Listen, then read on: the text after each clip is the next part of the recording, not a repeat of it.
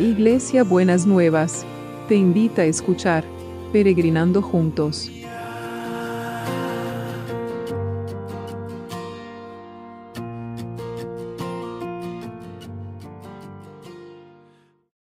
Buenos días mis peregrinos y peregrinas, ¿cómo estamos para empezar este miércoles que el Señor nos ha preparado y nos ha guardado para cada uno de nosotros y de nosotras? Espero, espero que bien, estamos eh, trabajando para el Adviento en este, en este, siguiendo el material del pastor Harold Segura en, este proceso de eh, esperanza que transforma.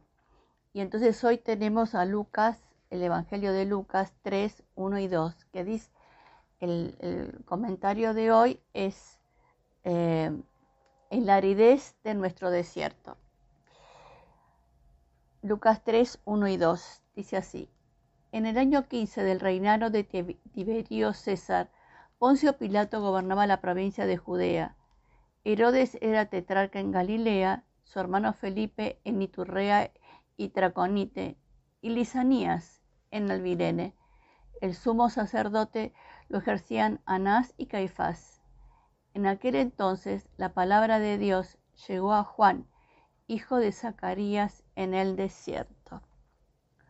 La ubicación histórica del, texto es exacta, no deja lugar a dudas. Se ofrece el nombre del emperador, del gobernador de la provincia, del tetrarca y se muestran las relaciones familiares entre estos.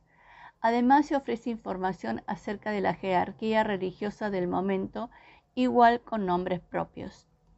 Nada de esta historia tan divina sucede fuera de esta tierra. La llamada historia sagrada no se desarrolla en una realidad distinta a la nuestra. Para que Dios manifieste su amor, no necesita un escenario celestial desprovisto de los trucos políticos y las simulaciones de los religiosos.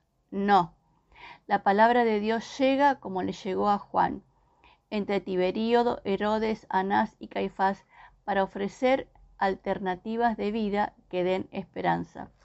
El Evangelio de Jesús, siguiendo la tradición de los profetas del Antiguo Testamento, no nos invita a escapar de la realidad terrenal, sino a escuchar en medio de ella la voz de Dios y ser agentes de transformación. Juan, hijo de Zacarías, recibió del cargo de ser una voz de uno que grita en el desierto. Este es también nuestro encargo, gritar que hay agua viva en este desierto árido de nuestra época, para seguir pensando, Señor, haz, Dios mío, que pueda ser en el mundo el sacramento tangible de tu amor, ser tus brazos que atraen y llegan a convertir en amor toda la soledad del mundo. Sí, Señor, y quiero orar también especialmente para aquellos y aquellas que sienten que están en, un desierto, que también un desierto emocional, espiritual, afectivo, eh, en su salud, que también puedan eh, recibir, en, como decía eh, Juan el Bautista, entonces la palabra de Dios llegó a Juan en el desierto. Que en el desierto puedas recibir y que podamos recibir cada uno de nosotros en nuestros desiertos una palabra de Dios que, nos transforme en esperanza y que podamos ser agentes cada uno de nosotros para ayudar y acompañar a los que están en el desierto para poder decirles que hay agua de vida que viene de Jesús en este desierto árido de nuestra época, como decía el pastor Segura, en el nombre de Jesús. Amén y amén.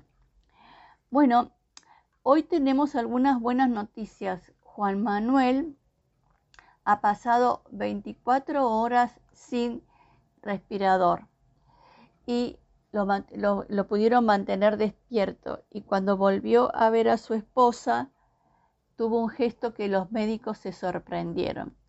Así que sigamos orando por la recuperación completa de Juan Manuel.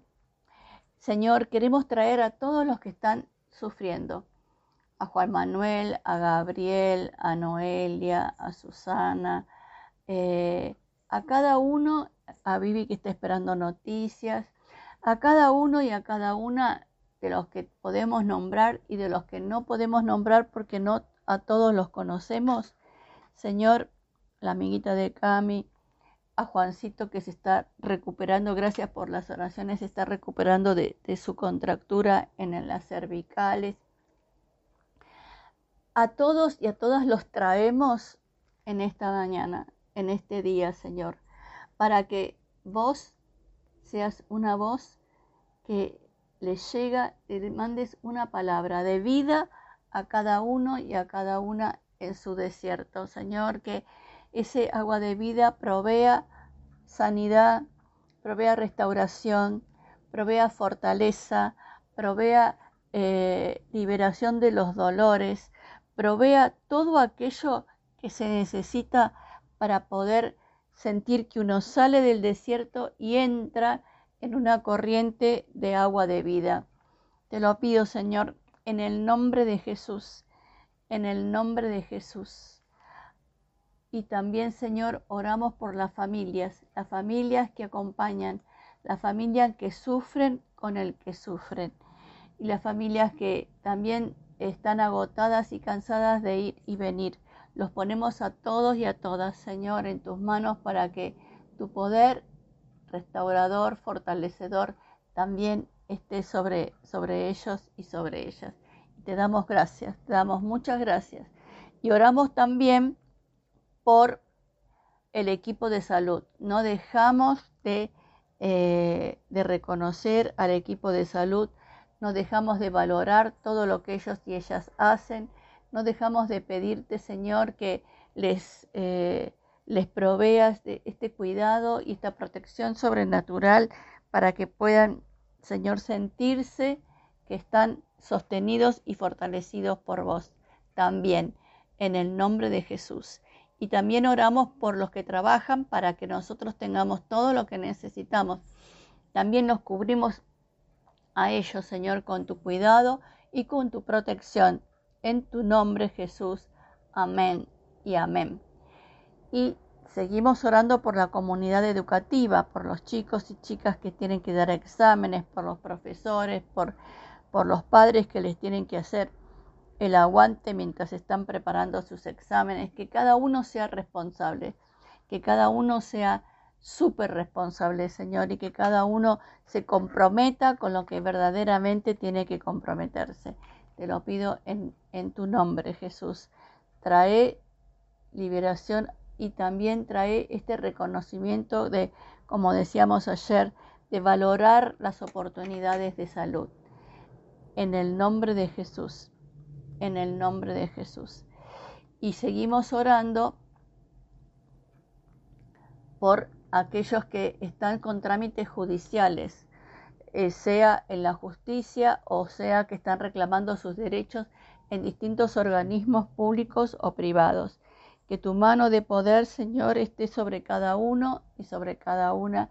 Y que tu poder y tu, y tu gracia, Señor, esté abriendo un camino donde no lo hay. Que vos seas ese, ese guardián, ese defensor de la justicia de cada uno. En tu nombre, Jesús, te lo pedimos. Amén y amén. Y oramos por el trabajo. Seguimos orando por las oportunidades de trabajo que se abran nuevas oportunidades de trabajo, que las personas que, están buscando trabajo y eh, están desactualizados en su capacitación puedan capacitarse, puedan reciclarse para que puedan em, acceder a oportunidades de trabajo. Señor, construir en ellos la esperanza de poder recapacitarse para poder acceder aquellas oportunidades que vos tenés y muchas oportunidades, Señor, que han aparecido con esta pandemia.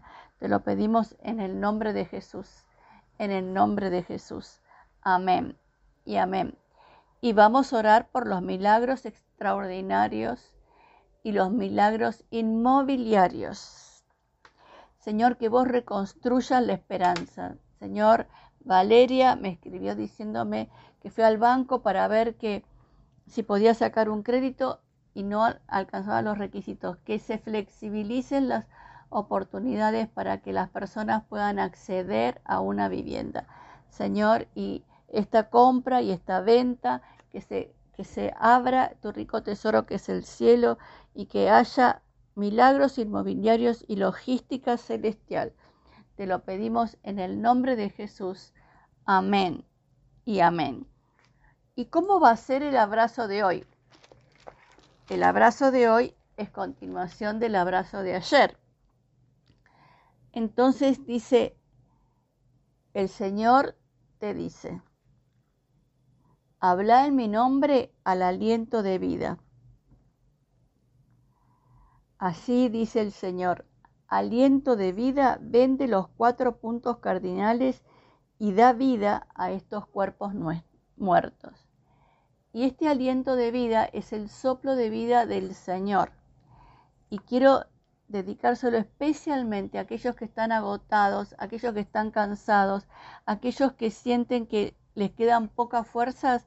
Soplamos el aliento de vida con este abrazo sobre la vida de cada uno y cada una para que puedan, Señor, sentirse fortalecidos y sostenidos, renovados, revitalizados por tu cuidado y por tu amor.